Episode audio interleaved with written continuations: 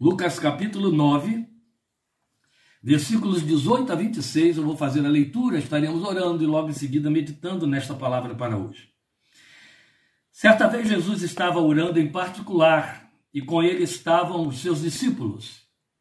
Então lhes perguntou: Quem as multidões dizem que eu sou? Eles responderam: Alguns dizem que és João Batista, outros Elias, e ainda outros que és um dos profetas do passado que ressuscitou. E vocês, o que dizem? Perguntou. Quem vocês dizem que eu sou? Pedro respondeu: O Cristo de Deus. Jesus os advertiu severamente que não contassem isso a ninguém. E disse: é necessário que o filho do homem sofra muitas coisas e seja rejeitado pelos líderes religiosos, pelos chefes dos sacerdotes e pelos mestres da lei, seja morto, ressuscite no terceiro dia. Jesus dizia a todos: Se alguém quiser acompanhar-me, negue-se a si mesmo, tome diariamente a sua cruz e siga-me.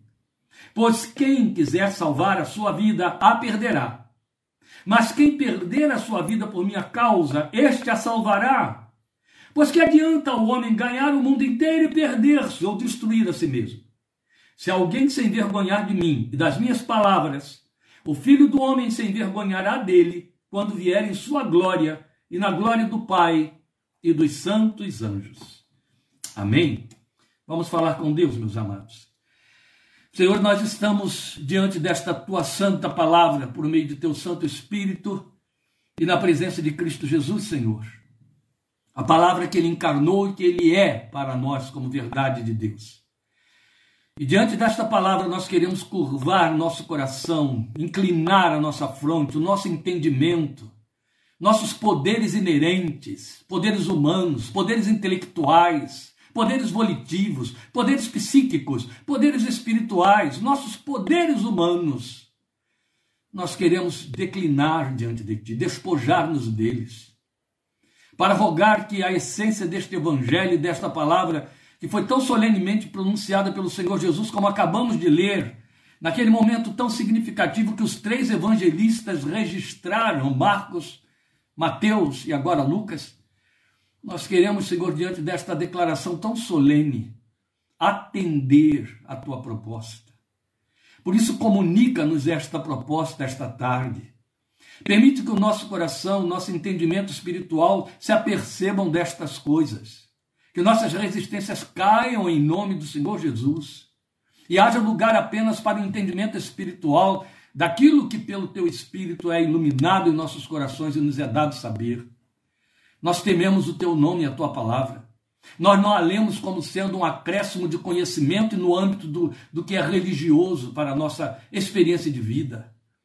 Nós sabemos que ela é a palavra de Deus que determina o que somos e o que seremos e como devemos viver. E é por ela que queremos nortear nossa existência e existir diante de Ti. Por isso, serve-te dela mais uma vez esta tarde. Comunica aos nossos corações e faz calar fundo no coração de quantos a ouvirem, agora e posteriormente, por amor de teu santo nome, por Cristo Jesus, Senhor, e para a tua glória. Amém. Amém. Confissão que compromete foi o que você acabou de ler e de ouvir.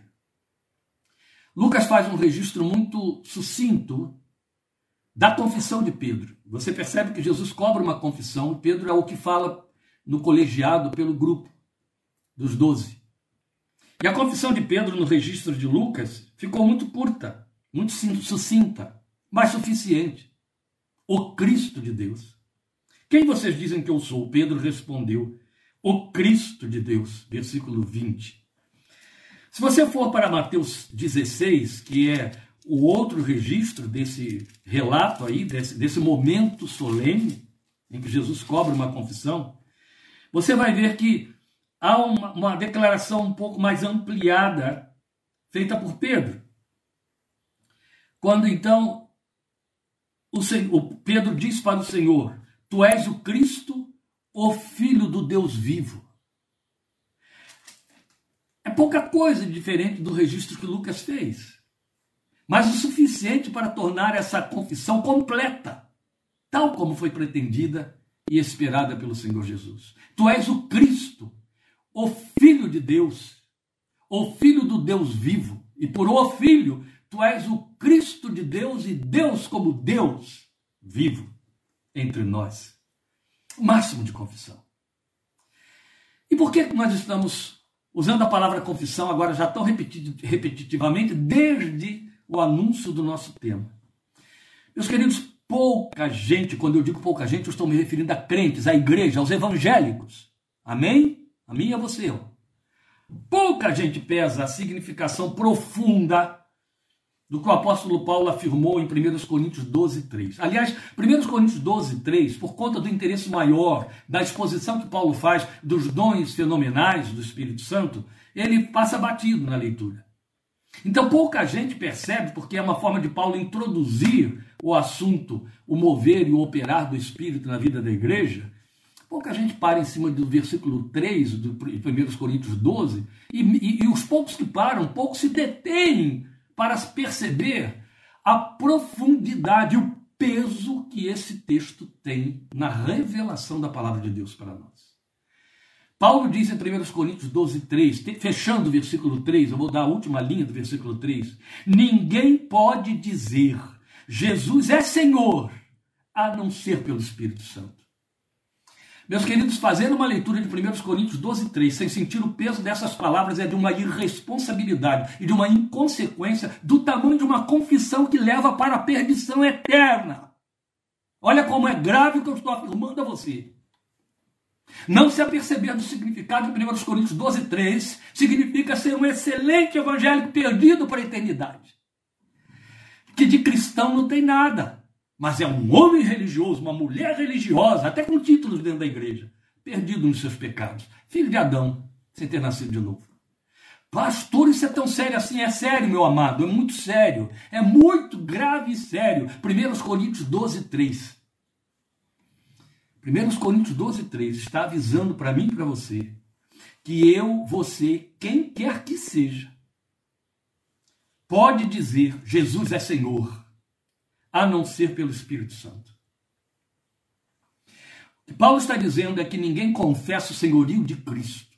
Ninguém assume que Jesus é Senhor sobre a sua vida se isso não for operado no coração dele pelo Espírito Santo. Isso se chama confissão. Para dizer que a confissão não é um produto de elaboração humana. Para dizer que a confissão não é uma resposta volitiva do ser humano para dizer que a confissão não é o produto de uma conclusão lógica em cima de argumentos religiosos para dizer, acima de tudo, que a confissão é uma obra espiritual, é uma compulsão espiritual, é algo que é movido de dentro para fora e, a, e, o agente desse mover é o Espírito Santo. Para dizer que a confissão que nos salva, a confissão que nos põe assentados nos lugares celestiais, que escreve o nosso nome no livro da vida, que apaga os nossos pecados, que nos lava no sangue de Jesus, é feita pelo Espírito Santo dentro de nós. É Ele quem a gera é Ele quem a inspira, porque é Ele quem nos faz nascer de novo. Tudo procede dele. Aliás, nessa colocação, tudo procede dele. Quero compartilhar com você algo que tem sido fruto de minhas reflexões contínuas, eu diria assim, diuturnas. Reflexões contínuas, reflexões de um homem de Deus, de um, um homem da igreja, de um homem que tem uma boa caminhada pela misericórdia de Deus. Quando eu digo boa caminhada, estou me referindo a longo tempo.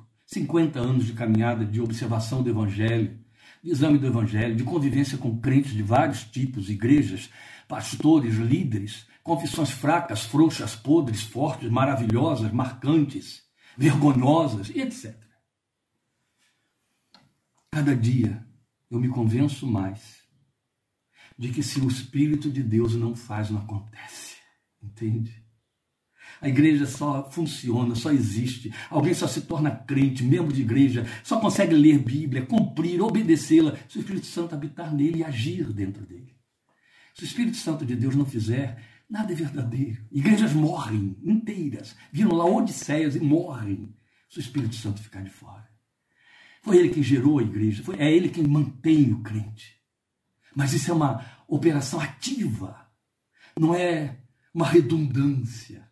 De um ponto de partida lá no passado que vai em efeito cascata continuando a acontecer. Não estou diversificando, divergindo, não estou abrindo parênteses. Eu estou mantendo o ponto com que estou abrindo a nossa meditação desta tarde. Ninguém pode dizer Jesus Cristo é Senhor a não ser pelo Espírito Santo. Ninguém pode entender, reconhecer, capitular, render-se ao senhorio do Filho de Deus se o Espírito Santo não fizer isso dentro dele. Ninguém. Igreja não produz isso. Super pregadores evangelistas não geram isso. Pregações poderosas e irrespondíveis não produzem isso. A graça se serve de todas estas coisas, mas é o Espírito quem faz. Se ele não fizer, nada acontece. Nunca. De jeito nenhum. E essa declaração de 1 Coríntios 12, 3, que se chama confissão, que é o suprassumo do significado de confissão, ela se expande ainda em Romanos 10, versículos 9 e 10. Romanos 10, 9 e 10 faz parte daqueles textos que a gente aprende na escola dominical e deveria nunca mais em toda a vida esquecer, ou aprende lendo na Bíblia. Em Romanos 10, 9 e 10, o apóstolo Paulo diz assim: Se você confessar com a sua boca, bonito, né? Confessar com a sua boca que Jesus é Senhor e crer em seu coração que Deus o ressuscitou dentre os mortos, será salvo. Pois com o coração se crê para a justiça e com a boca se confessa para a salvação. É evidente que entre esta declaração, entre aquela de 1 Coríntios 12, 3 e os nossos dias, passados dois mil anos, as implicações desta confissão mudaram muito no seu formato para a nossa grande calamidade e tragédia como igreja desta geração. Porque há muita gente que porta a Bíblia, entra no, no, no, dentro de uma igreja, sai pelas praças, faz passeata para Jesus e entende que é crente.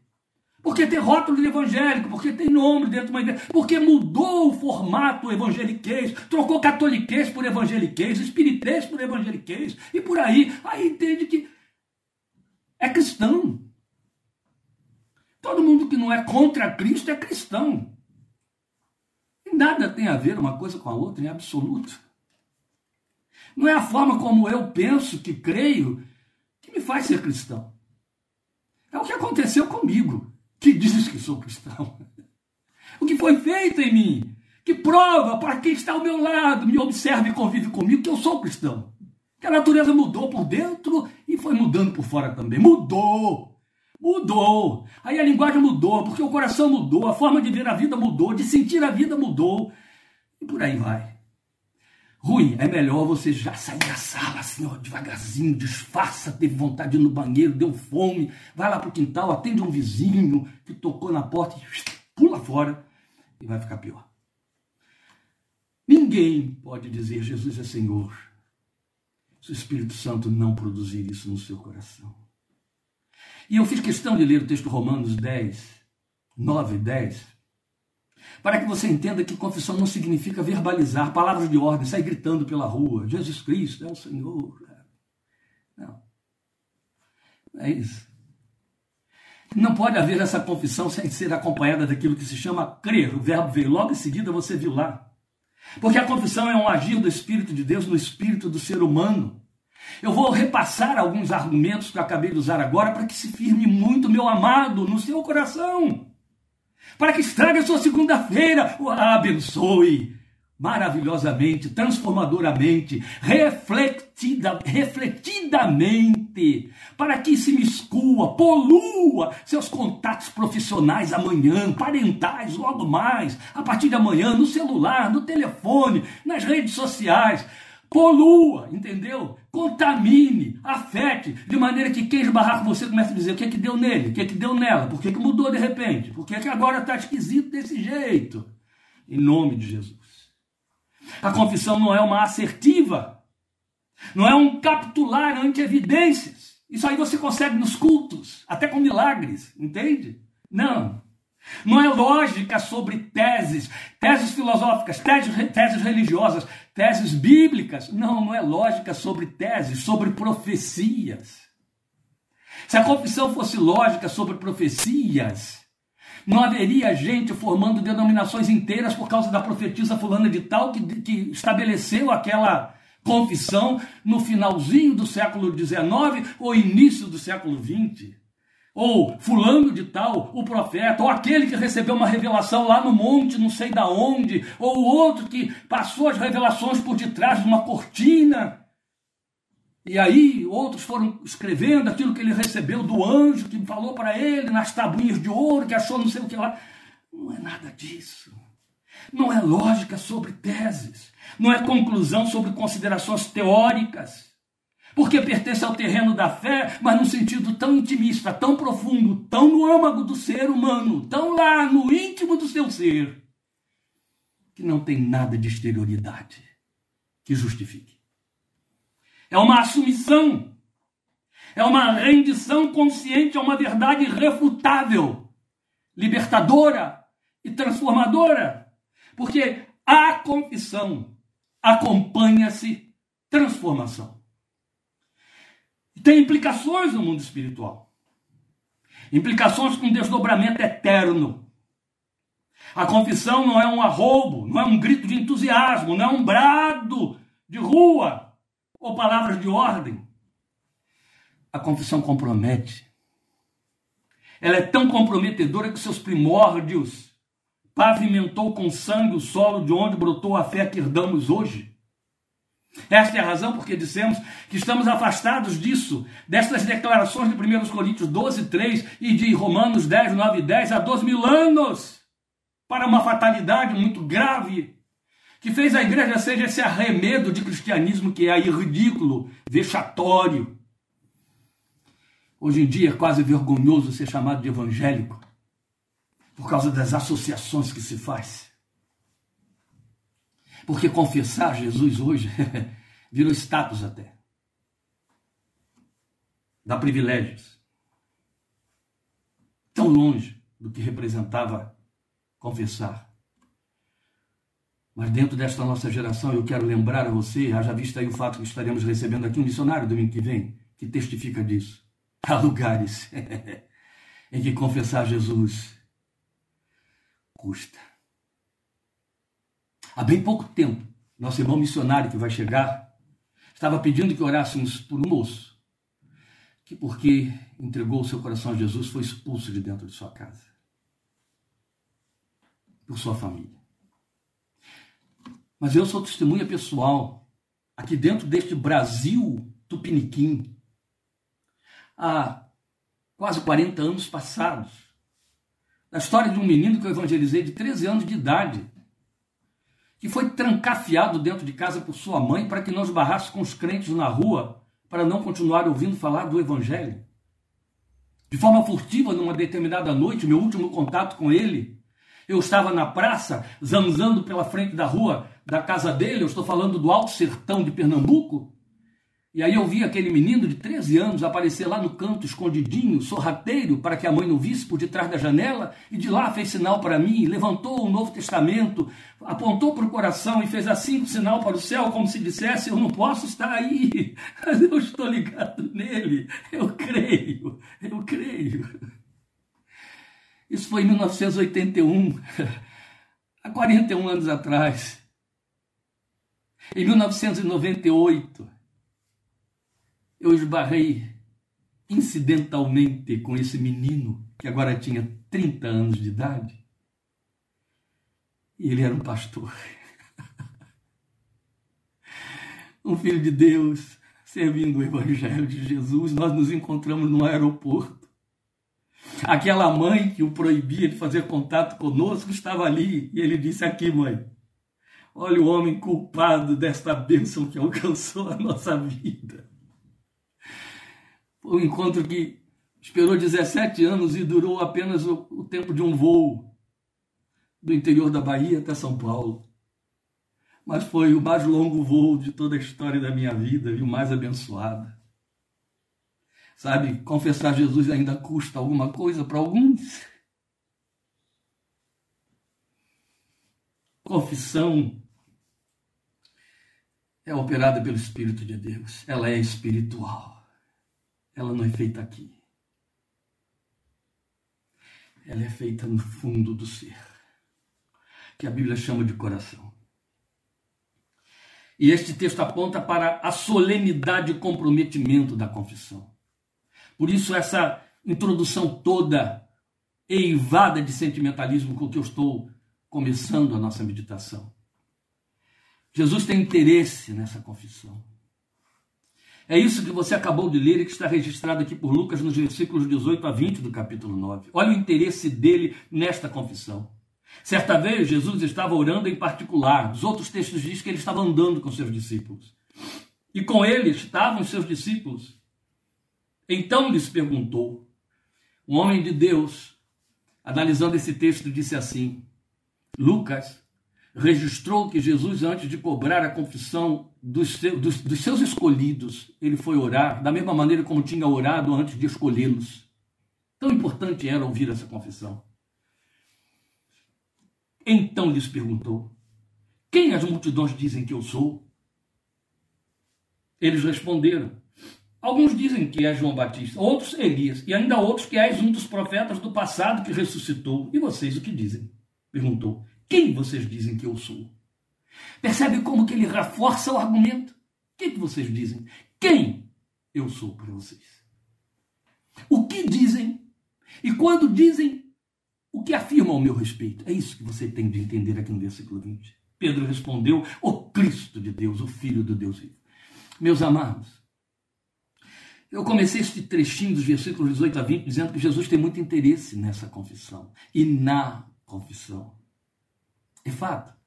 É muito interessante porque Lucas registra para nós, se você for fazer a sua leitura aí com um pouco mais de caminhada e, e for ler os outros evangelhos, evangelhos, é, os evangelhos sinóticos, os que repetem essas histórias, você vai ver que esse registro é feito procedendo a um momento em que Herodes está interessado, porque ouviu falar de Jesus e dos milagres que ele estava operando, em querer saber quem ele era.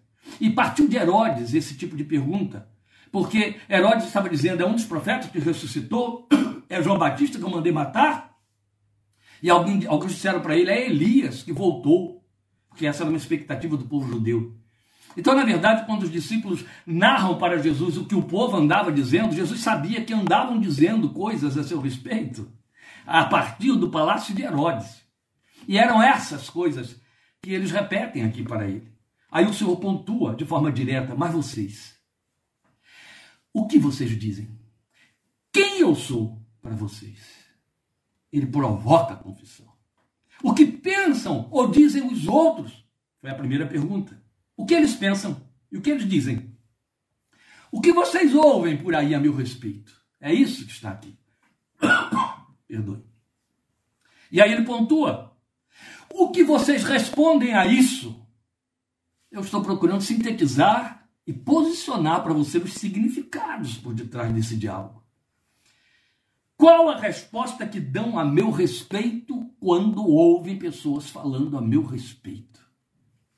Vocês estão ouvindo opiniões de terceiros a meu respeito, qual é a de vocês? E quando vocês ouvem a opinião de terceiros a meu respeito, como vocês colocam a de vocês? Como que esta colocação é feita? É uma confissão. Eles dão opiniões, eles estão falando coisas a meu respeito e vocês confessam que o que vocês declaram que eu sou.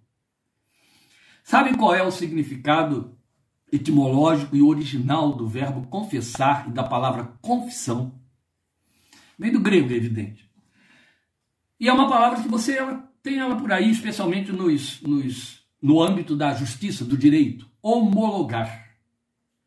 Homologação ou homologar significa dar referendo, significa confirmar, significa dar garantia, significa é, é, é, reafirmar aquilo que foi dito, aquilo que foi assumido. Confessar é isso. Então, essa resposta é a nossa confissão. Mas você percebe como Jesus a tornou pessoal. Não significa o que vocês acham, não é isso. Não significa o que aprenderam, também não é isso. Mas o que vocês sabem a partir de sua própria experiência. E ela vale para mim e para você, nos mesmos termos e da mesma medida e da mesma maneira. O que você sabe a meu respeito a partir do que aconteceu com você, a partir da sua experiência?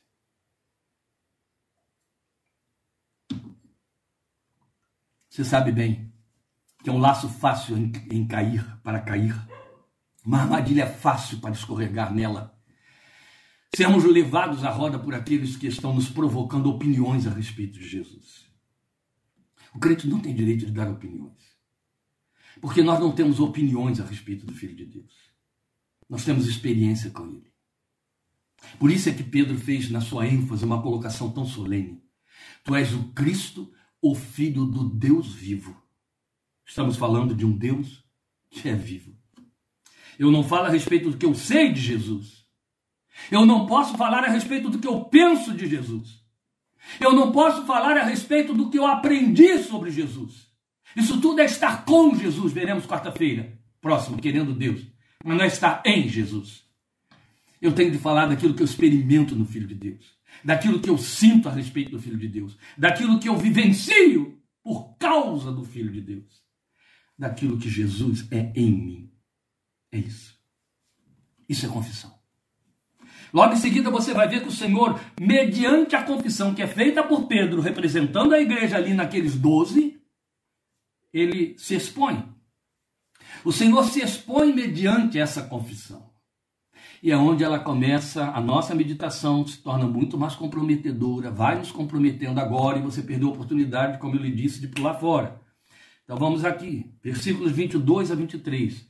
Ora, Pedro responde, você viu isso no versículo 20, o Cristo de Deus. Jesus os advertiu severamente que não contassem isso a ninguém. Ato seguinte, logo no versículo 22, o texto mostra que ele disse, e disse, é necessário que o Filho do Homem sofra muitas coisas e seja rejeitado pelos líderes religiosos, pelos chefes dos sacerdotes, pelos mestres da lei, seja morto e ressuscite no terceiro dia. Oh. Se alguém quiser acompanhar-me, negue-se a si mesmo, tome diariamente a sua cruz e siga-me. Eu disse que o Senhor se expõe mediante a confissão. Uma vez que Pedro declara: Tu és o Cristo, filho do Deus vivo. Mateus registra para nós que Jesus se entusiasma com esta confissão de Pedro, Lucas não registra isso, e o Filho de Deus diz: Feliz é você, Pedro, filho de Jonas porque não foi a carne e o sangue que te revelou isso. Olha aí 1 Coríntios 12, 3. Mas o Espírito de vosso Pai que está nos céus. Aleluia. Feliz é você, Pedro. Não foi a carne que te revelou isso. Não foi o sangue que te revelou isso. Não foi a experiência humana, Pedro. Mas foi o Espírito do Deus vivo, do Pai que está nos céus, ele te revelou isso, Pedro. Por isso você fez esta confissão. Nesse entusiasmo de Jesus que só Mateus registra para nós, era de você esperar, e eu acho que eles também estariam esperando, que ele dissesse: O meu reino virá, eu vou estabelecer um novo tempo. E Jesus de repente impacta todo mundo, dizendo algo que faz até Pedro voltar atrás e começar a tentar protegê-lo e dar lugar ao diabo, ao mesmo tempo que estava dando lugar ao Espírito Santo. E Jesus o repreende. Você só vai ver isso em outros textos. Porque Jesus diz imediatamente: é necessário que eu vá para Jerusalém, que eu sofra lá, que eu seja perseguido, que eu seja negado, que eu seja rejeitado, que eu morra e morra na cruz. E da mesma maneira é necessário que quem me siga vá parar na cruz. Que comprometimento em cima dessa confissão. Aí está a exposição que o Filho de Deus está fazendo nela. Ele está dizendo: meu compromisso não é ser mágico. Meu compromisso não é ser o libertador de Israel. Meu compromisso não é vir com todo aquele aparato esperado pela política reinante. Meu compromisso não é chegar aqui e fazer triunfalismo e mostrar: olha aqui, você é o povo, você pertence ao povo dos vitoriosos, a igreja triunfante, etc. e etc. Não, não. Meu compromisso não é criar magias.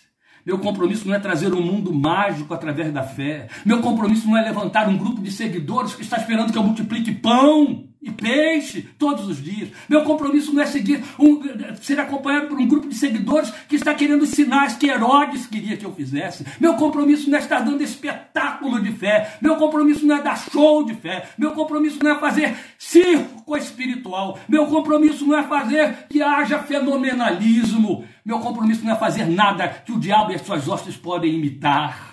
Meu compromisso é fazer a única coisa para a qual eu vim a este mundo, para ser o Cordeiro de Deus que tira o pecado do mundo. Meu compromisso é banir o pecado, é anular o pecado, é perdoar o pecado, é satisfazer a justiça do meu Deus que é santo e resgatar o homem da sua queda espiritual e eterna.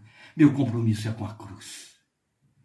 Alguém já disse com muito acerto que o Filho de Deus nasceu sob a sombra da cruz e seguiu nela até que ela se projetasse desde a cruz.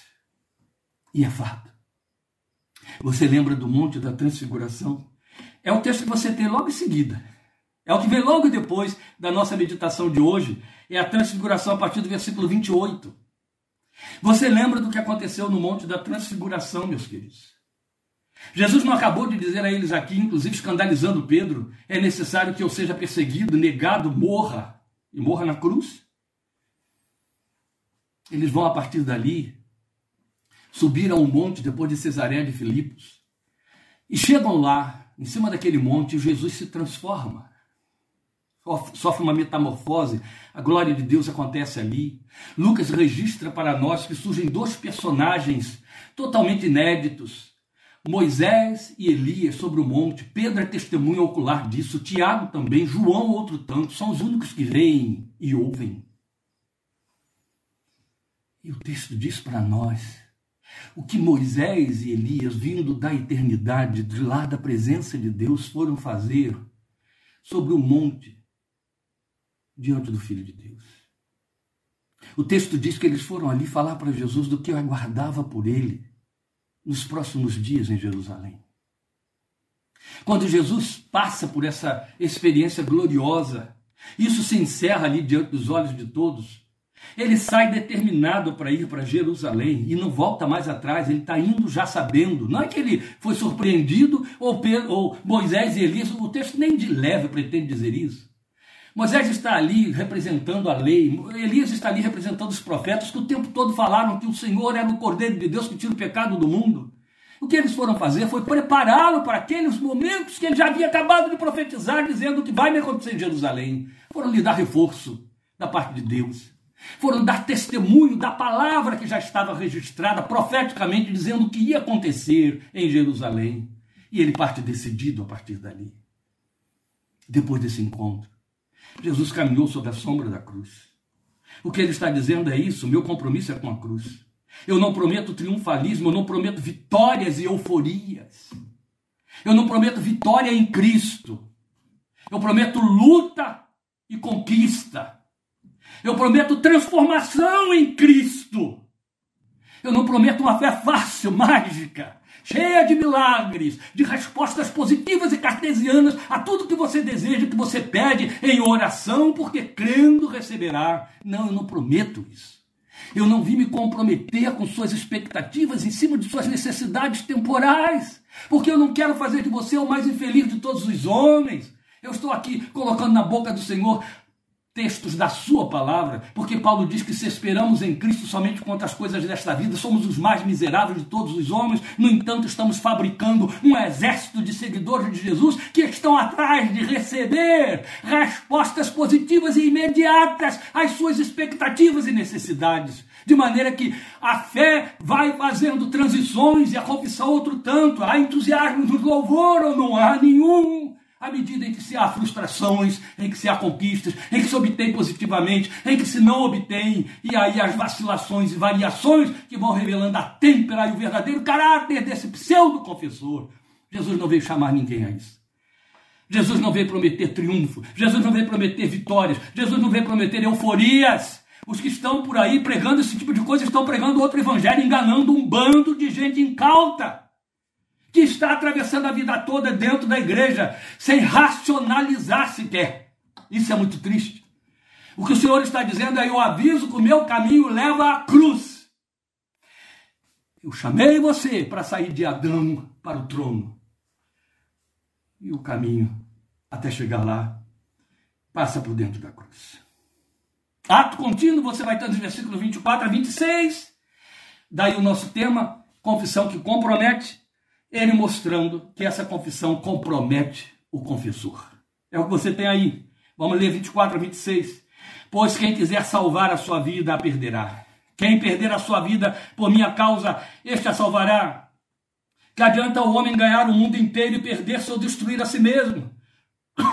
Se alguém se envergonhar de mim e das minhas palavras, o filho do homem se envergonhará dele quando vier em sua glória e na glória do Pai e dos santos anjos. Isso é muito sério, meus queridos. Porque na verdade nós temos Estamos cercados nesta geração de crentes de um bando de gente que quer ganhar a vida através da fé. Eu não estou falando dos líderes que se enriquecem às custas dos incautos. Eu estou falando do crente que dá dinheiro a eles. Eu estou falando do crente que senta lá no banco para atos de culto. Eu estou falando do crente tolo, infantil, que não cresce, que está pensando que a fé é uma troca de recompensas, que confessar Jesus é uma troca de benesses para que eu possa me sentir firme, forte, crente. Que tragédia, não é? Se a minha fé só pudesse me levar, levar a triunfos, eu não tivesse um Deus para a derrota, eu não tivesse um Deus para a lágrima, para o luto, para a decepção, para a dor, para a doença. Se eu não pudesse ter um Deus para me consolar, não é para impedir que eu precise de consolação. Se eu não tivesse um Deus que me treina para lutar e não para impedir que eu enfrente a luta. Que tragédia essa confissão seria? Que evangelho seria esse? No entanto, é o que está sendo procurado, está sendo oferecido por aí. O evangelho em que as pessoas querem ganhar a vida, ganhar a vida pela fé, terem conquistas, terem conquistas, terem conquistas. E aí vão participar de 21 semanas de oração, do monte da intercessão, do corredor dos intercessores 318 e tanta baboseira, e tanto talismã, e tanta coisa que fala do evangelho paralelo que a Bíblia diz que é maldito e não leva a lugar nenhum. Quando chega na hora do infortúnio, na hora das frustrações, quando chega no momento em que está na beira do abismo, em que as coisas começam a perder o controle, como faz parte das vicissitudes da vida, para uns mais, outros menos, mas no fim alcança a todos, descobre que a fé que tem não levou a lugar nenhum. Só tem a confissão da conquista, só tem a confissão do triunfo. Nós vimos há bem pouco tempo astros da música gospel dando um triste espetáculo de desespero em face de estar no limiar da morte, não querer aceitá-la por nada, por entender que o evangelho é conquista, conquista, conquista, triunfo, é saúde, é não morrer, é esticar a vida. Pobreza, pobreza. Andaram tanto sem ter ido a lugar nenhum. Não será diferente com o confessor do Filho de Deus. Ele ou ela entra em aliança consigo, com o Senhor. Se entra em aliança, assume renúncia de sonhos temporais e pessoais. Lembram de Paulo? Já estou crucificado com Cristo. É isso que o Evangelho representa. É isso, é isso. Sabe, nós banimos em nossos ambientes de culto já há dezenas de anos os cânticos históricos. Eu falo dos inários. É claro que falar isso leva logo alguns a levantarem pedra para dizer que homem tradicional, que homem isso, que homem aquilo, que homem cristão. Amém? Prefiro assim. Pois bem, a nossa sinologia, ela na verdade, ela é uma teologia cantada, ela é uma confissão cantada. A diferença que existe entre os hinos escritos antigos, os hinos que estão dentro daqueles livretinhos que não se usa mais, salmos e hinos, cantor cristão, harpa cristã e etc. Estes hinos, eles não falam apenas de uma experiência, de um momento, de uma expectativa. Eles falam de confissão. Estão eivados de Bíblia e confessam a palavra de Deus. Alguns deles falam de grandes desejos espirituais, outros falam de grandes tristezas na alma e tristezas espirituais. Falam de confissão, falam de arrependimento, falam de abatimento, suplicam ajuda e falam de esperança, esperança, esperança. Estatisticamente, por exemplo, eu vou falar de salmos e hinos, que é a minha praia. 644 hinos. Deles, 80% encerram, uma média de 80%, encerram tendo alguma estrofe falando do céu, da esperança do céu. Você sabia que durante um grande período nós tivemos cânticos avulsos flutuando por aí que não falavam de céu? Você sabia que dentre todos os quase todos os cânticos que estão pululando por aí, nenhum deles fala que Jesus vai voltar a este mundo mais? Você sabia que quase todos não falam mais do pecado, do perdão do pecado? Vai para os ginásios.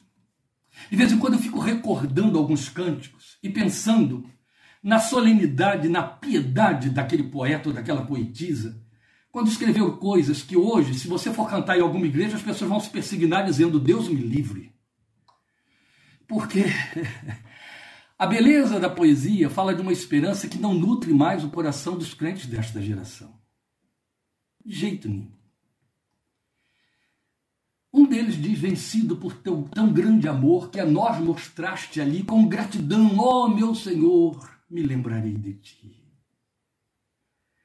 Meu pecado resgatado foi na cruz por teu amor. Com apreço, reconheço quanto devo a ti, Senhor. Vem, inflama, viva chama em meu peito camisinho, em meu peito bem sem fim. Pois te adora quem te implora. Ó Jesus, habita em mim. Você não vê buscas de conquistas, de vitórias, de me ajuda a vencer amanhã, conseguir aquele contrato, Senhor, dobra o coração daquele negociante. Vale, vale, mas a fé não se reduz a isso. Nem foi dada por causa disso. Jesus disse: Não, você vai me seguir. Renuncie sonhos temporais, pegue a cruz. Renuncie suas paixões pessoais, pegue a cruz. Assuma que você está crucificado com Cristo. Nosso lugar é na cruz. Experimente as consequências de um caminho em direção à cruz. Paulo disse isso. Todos que quiserem viver piedosamente sofrerão perseguição. Pare com o triunfalismo. Isso é falso evangelho. Não leva a lugar nenhum. Não é confissão. Entende? Não é confissão. É verbalização. É palavra de ordem. É mantra evangélico. Sem verdade. E não leva ninguém para o céu. Pelo contrário, garante uma entrada eterna no inferno. Garantidamente no inferno é muito sério. Então, meus amados, volta a carga, eu fico observando as letras desses cânticos. Eu fico pensando em como eles falam do coração do crente, observando a vida e sentindo angústias. Vocês sabem muito bem, nós temos na nossa imunologia verdadeiras pérolas, então temos aí a história daquele cântico que foi feito por aquele pastor missionário longe, que recebe a esposa que vem, tinha ido ao seu encontro com os dois filhos, chega lá sozinha porque houve um naufrágio, os filhos morreram enquanto viajavam para encontrar o pai. E ela leva uma música que havia composto no seu piano e ele tem uma poesia que está lá, os dois juntam e sai um dos mais maravilhosos sonhos da imunologia cristã se paz a mais doce me deres gozar, se dor a mais forte sofrer, ou seja o que for, tu me fazes saber que feliz com Jesus sempre sou. Isso é uma confissão do quilate da de Pedro, do quilate da de Marta diante da sepultura de Lázaro, entende? Está morto e cheira mal. Ah, se tu estivesses aqui, não teria morrido. Tu crês, Marta? Eu sou a ressurreição e a vida, tu crês? Sim, Senhor, eu tenho crido, eu tenho crido que tu és o Cristo, o Filho de Deus que devia vir ao mundo.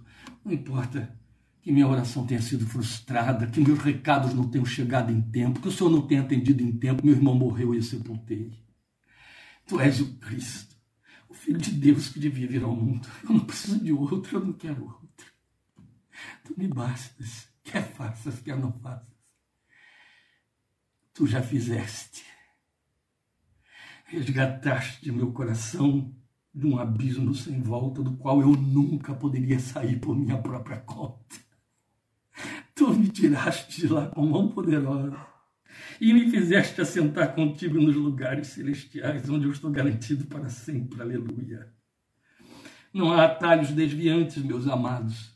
Não há escapismos.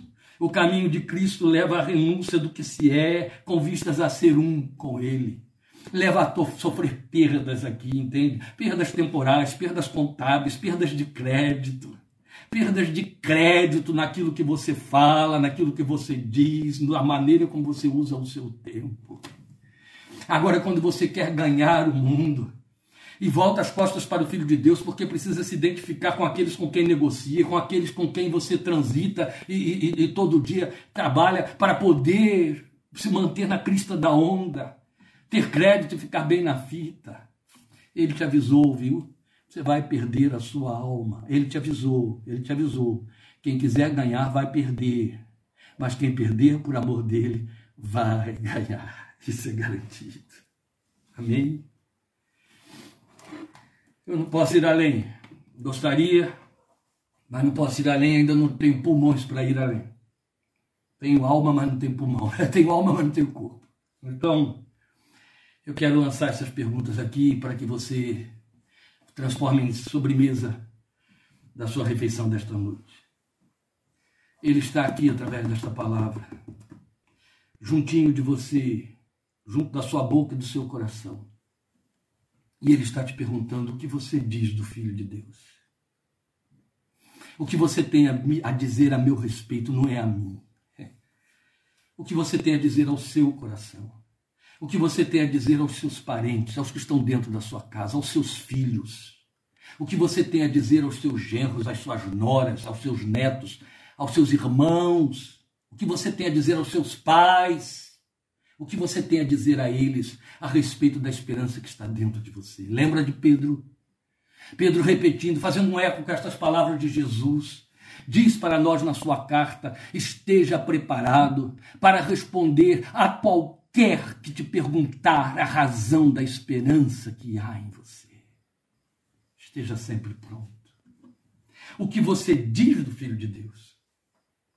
Quanto sua confissão comprometeu você? O que foi que confessar Jesus tirou de você? Qual foi a perda que você pode contabilizar, que está na sua história, que você botou no seu diário de vida? Qual foi a perda? Qual foi a interrupção? Qual foi a mudança de rota drástica? E confessar Jesus operou em você. Ou foi tudo cômodo? Ou foi só acomodar mais coisas, só somar, só trazer o um mundo espiritual para dentro do seu mundinho medíocre, mundano, adâmico? Só foi um acréscimo de um lado espiritual, religioso. Foi acrescentar a Bíblia onde havia outras coisas. Só foi isso. Ou houve uma mudança radical, ou a cruz entrou. O que é que a confissão produziu, meu amado? O que é que a confissão produziu, minha amada? E até onde? E até quando? E em que circunstâncias você continuará confessando? Até onde virá a sua confissão? Até onde ela poderá comprometer você? Qual é o tamanho do comprometimento que a sua confissão a Cristo Jesus como Senhor opera na sua vida? Junto aos seus pares. Esse negócio de poder dizer para si mesmo, oh, eu sei, ele sabe, conversa fiada. Ele pode saber, mas quem está à sua volta tem direito de saber. Você não é confessor secreto. Ou você é servo de Deus, testemunha viva. É um arremedo, uma imitação hipócrita e indevida, perdendo tempo e fazendo com que pessoas acreditem nessa sua confissão. Não, não, não. Se você é dele, isso produz, provoca mudanças radicais. Isso faz com que aqueles que te acompanham fiquem atrapalhados, porque você andou no Val de Jaboque e quem quiser andar com você vai ter que capengar, porque a sua forma de andar mudou. Entende? Pastor, isso é radicalismo. Glória a Deus, eu tenho raízes. Seguir Jesus tem como alvo o desfazer do Adão que há em nós, em direção à transformação na imagem do Deus que Ele é para nós. Amém? Isso é seguir a Jesus. Você está dentro? É a sua confissão vá em frente. A cruz e a glória depois. Deus te abençoe. Estejamos juntos quarta-feira, querendo Deus, se a sede de Deus no seu coração pela palavra que transforma a sua vida. Até lá, obrigado por sua atenção, sua participação, sua paciência, suportando aí esses arroubos aqui, quase que afogado, mas em condições ainda de transmitir a palavra de Deus para você e compartilhá-la. Deus te abençoe em nome do Senhor Jesus. Até o próximo. Amém.